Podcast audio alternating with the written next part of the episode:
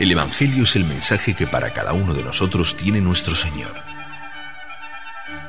Es por esto que conocerlo implica un deber de amor. Radio Cristiandad pone ahora a su alcance el conocimiento más profundo acerca del Evangelio de nuestro Señor. Con comentarios y explicaciones de los santos padres y de los demás importantes teólogos de todas las épocas, en un lenguaje claro y fácil de entender. El Evangelio de nuestro Señor Solo por cristiandad. La radio. Parábola del administrador infiel. Evangelio según San Lucas 16, 13.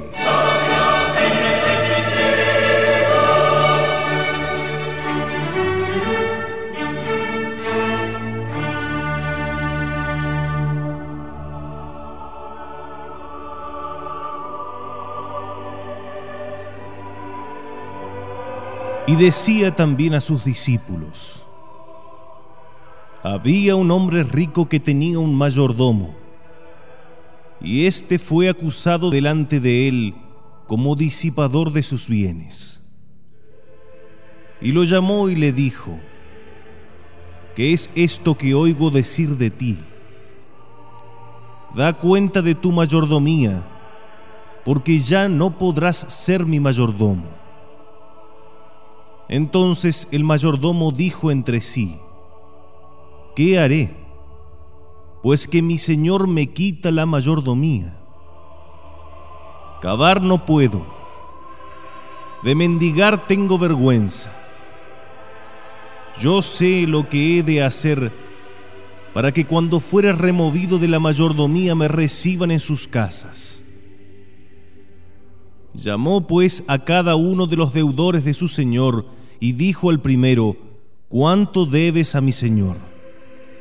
Y éste le respondió cien barriles de aceite. Y le dijo, toma tu escritura, y siéntate luego y escribe cincuenta. Después dijo al otro, ¿y tú cuánto debes? Y él respondió cien coros de trigo. Él le dijo, toma tu vale y escribe ochenta. Y alabó el Señor al mayordomo infiel de que había obrado cuerdamente, porque los hijos de este siglo son más sabios unos con otros que los hijos de la luz. Y yo os digo, que os ganéis amigos de las riquezas injustas, para que cuando falleciereis os reciban en las eternas moradas. El que es infiel en lo menor también lo es en lo mayor. Y el que es injusto en lo poco también es injusto en lo mucho. Pues si en las riquezas injustas no fuisteis fieles, ¿quién os fiará de las verdaderas? Y si no fuisteis fieles en lo ajeno, lo que es vuestro, ¿quién os lo dará? Ningún siervo puede servir a dos señores porque o aborrecerá al uno y amará al otro, o se aficionará al uno y al otro despreciará. No podéis servir a dos señores, no podéis servir a Dios y a las riquezas.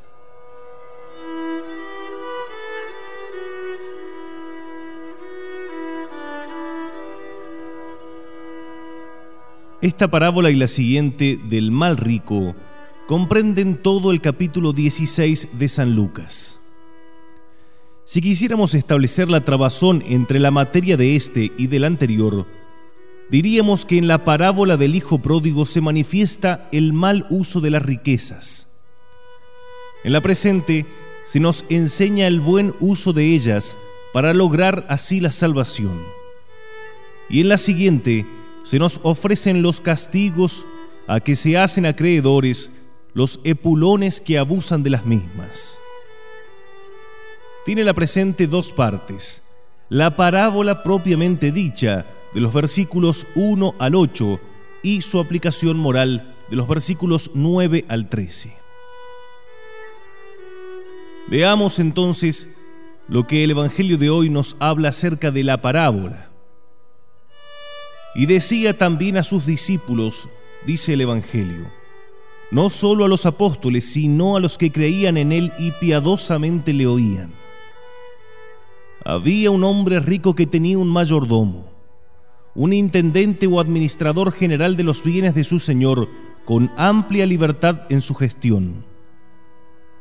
Y éste fue acusado delante de él como disipador de sus bienes, malversador de fondos, o por fraude, o por darse a los placeres o por gastos inconsiderados y lo llamó y le dijo brevemente y con dureza, ¿qué es esto que oigo decir de ti?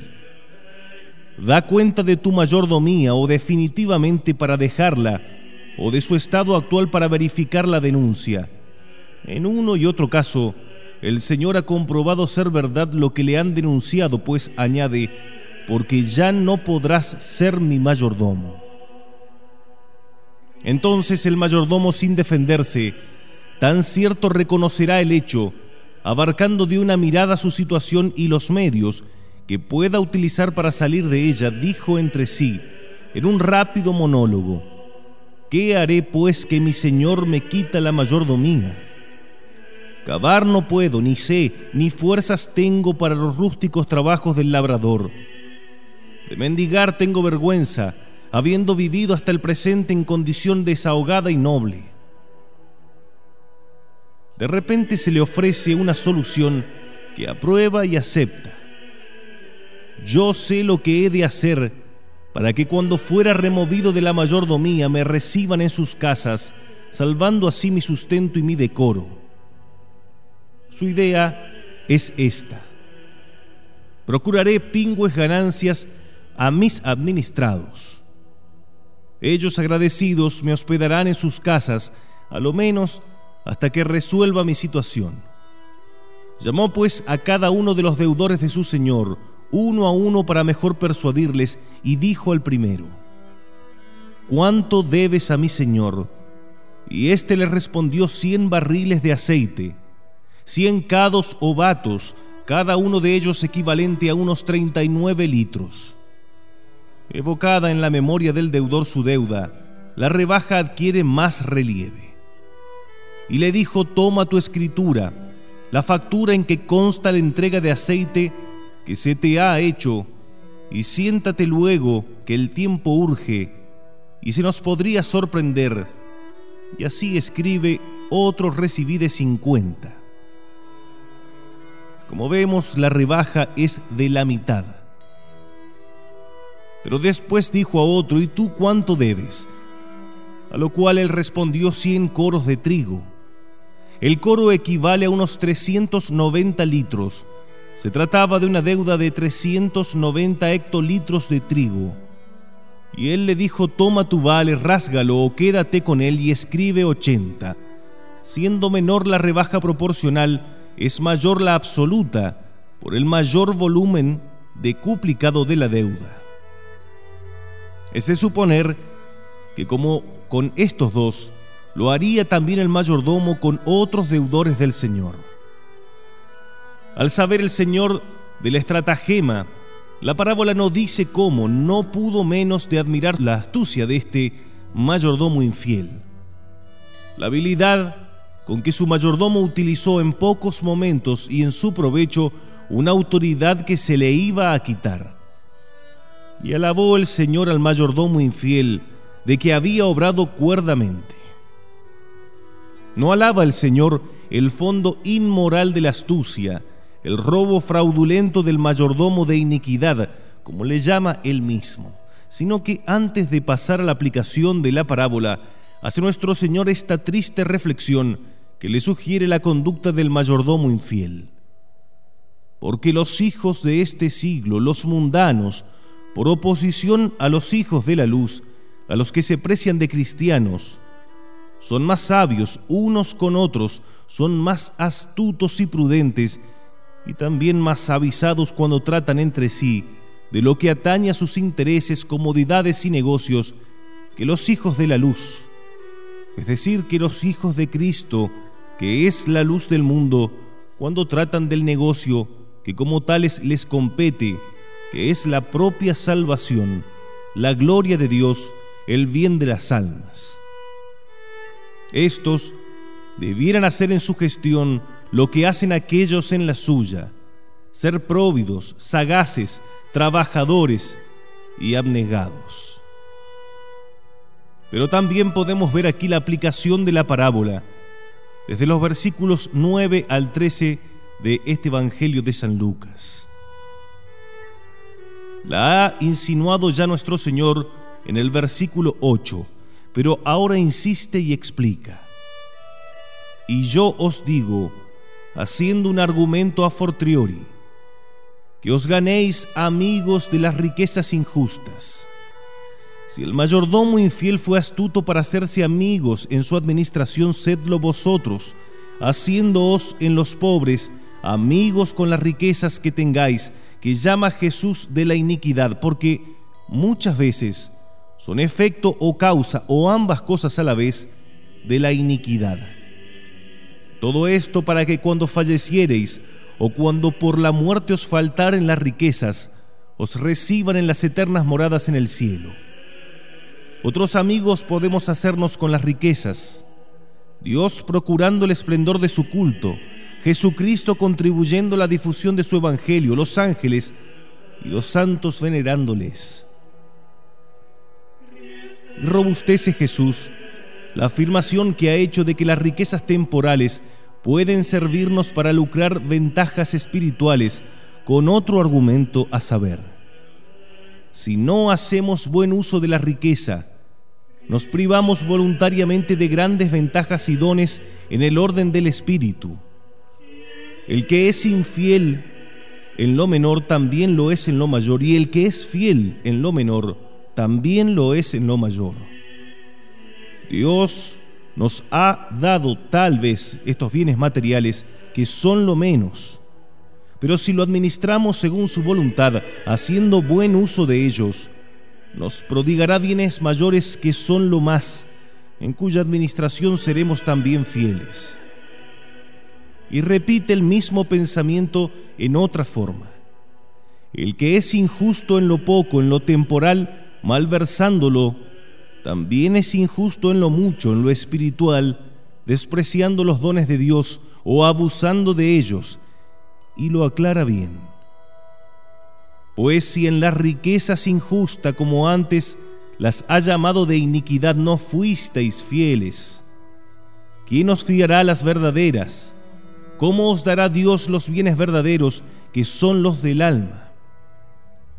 Y repite, y si no fuisteis fieles en lo ajeno, en las riquezas que se nos dan en simple administración y que siempre son adventicias, lo que es vuestro, lo que Dios os tiene destinado como posición inadmisible, los dones del cielo, ¿quién nos lo dará?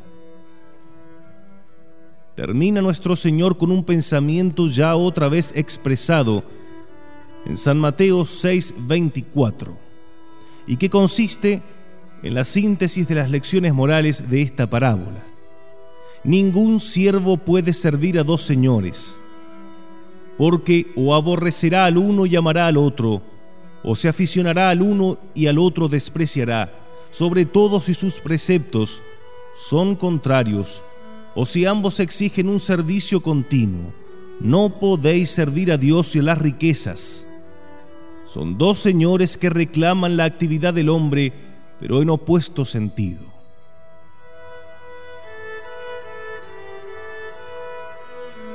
Vamos ahora a algunas breves lecciones morales de este Evangelio de hoy.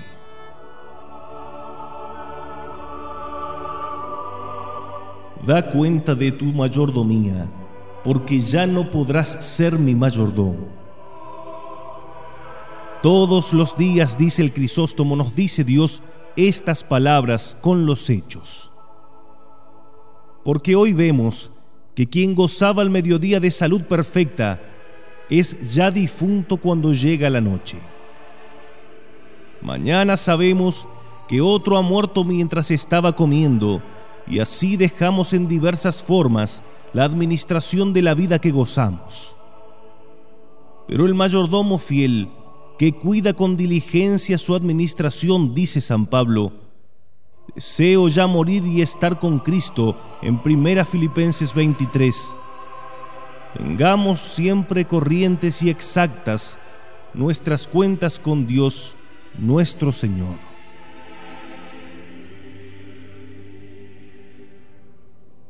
¿Qué haré pues que mi Señor me quita la mayordomía? Dos lecciones se encierran en estas palabras, dice el Crisóstomo. La primera es para quienes se pasaron el tiempo sin hacer nada y cuando llega la hora de los apuros no saben hacer nada. La impotencia para el trabajo es el crimen de una vida holgazana.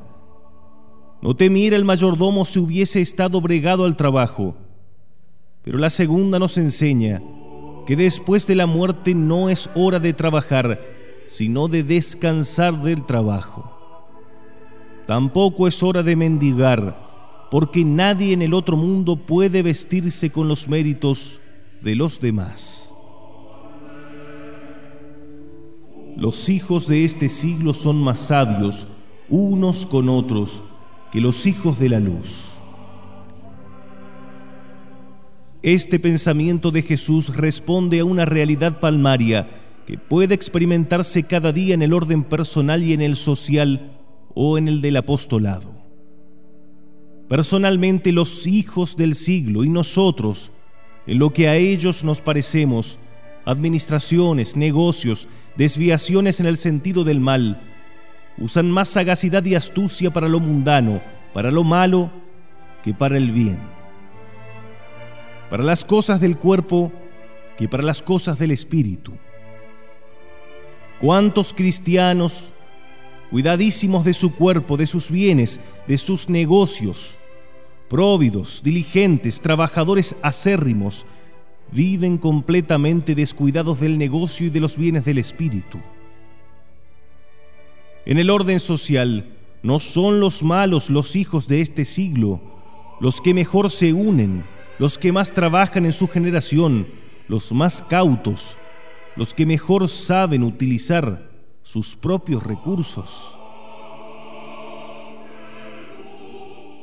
Que os ganéis amigos de las riquezas injustas. Uno de los pensamientos culminantes del Evangelio y que Jesús repite con insistencia es la maldad que acompaña a las riquezas no que ellas sean intrínsecamente malas, sino porque son fuente de muchos males si no se administran debidamente y esto es lo difícil. Porque administrarlas debidamente es hacerlo cristianamente. Y el Espíritu de Cristo aparece completamente hostil a las riquezas. Por ello indica Jesús la manera de santificarlas y de hacerlas provechosas al mismo Espíritu y esto se logra por la limosna. Las riquezas engendran maldad, dice San Buenaventura, si de ellas no se hace limosna. Es esta, dice el Crisóstomo, el arte más exquisita de las artes, porque por ella se fabrican no casas de barro, sino palacios en el cielo. Arte fácil, porque todas las demás artes necesitan del concurso de las otras, mientras que para la limosna basta la voluntad de quien posee bienes. El que es fiel en lo menor, también lo es en lo mayor. Enseñaba Jesús el amor de los ricos a los pobres, dice San Cirilo, porque sabía que es tal la condición humana que los que con afán buscan riquezas ninguna caridad hacen a los más necesitados. Esto es lo mayor, porque es un bien profundamente cristiano y de orden espiritual y eterno.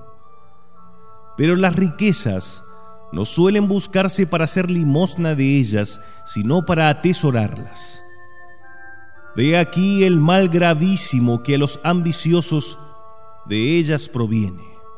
Buscan con afán lo menor, porque las riquezas son nada en comparación de las que Dios nos tiene reservadas y se hacen así indignos de que Dios les conceda lo mayor, el perdón de los pecados, la gracia, los dones del Espíritu, el aumento de las virtudes, el vencimiento de las tentaciones y en su día la gloria del cielo.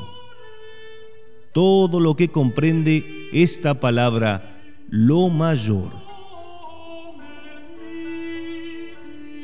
Ninguno puede servir a dos señores. Porque no hay más que un Señor, dice San Ambrosio, que es Dios. Porque cualquier otro no puede ejercer los derechos de un verdadero señorío, sino solo imponer el yugo de una ominosa servidumbre. Con todo, a la riqueza sirven muchos como si se tratara de un verdadero Señor. De aquí las consecuencias lamentables de esta baja servidumbre.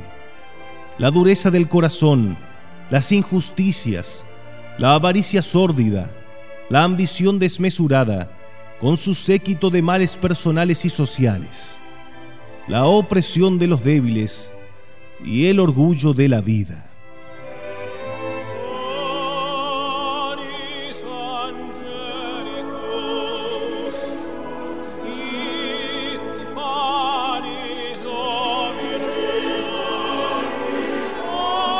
El Evangelio es el mensaje que para cada uno de nosotros tiene nuestro Señor. Es por esto que conocerlo implica un deber de amor. Jesucristo quiere reinar en nuestros corazones y en nuestras inteligencias. Radio Cristiandad pone ahora a su alcance el conocimiento más profundo acerca del Evangelio de nuestro Señor con comentarios y explicaciones de los santos padres y de los demás importantes teólogos de todas las épocas, en un lenguaje claro y fácil de entender. El Evangelio de nuestro Señor. Cada día solo por cristiandad, la radio.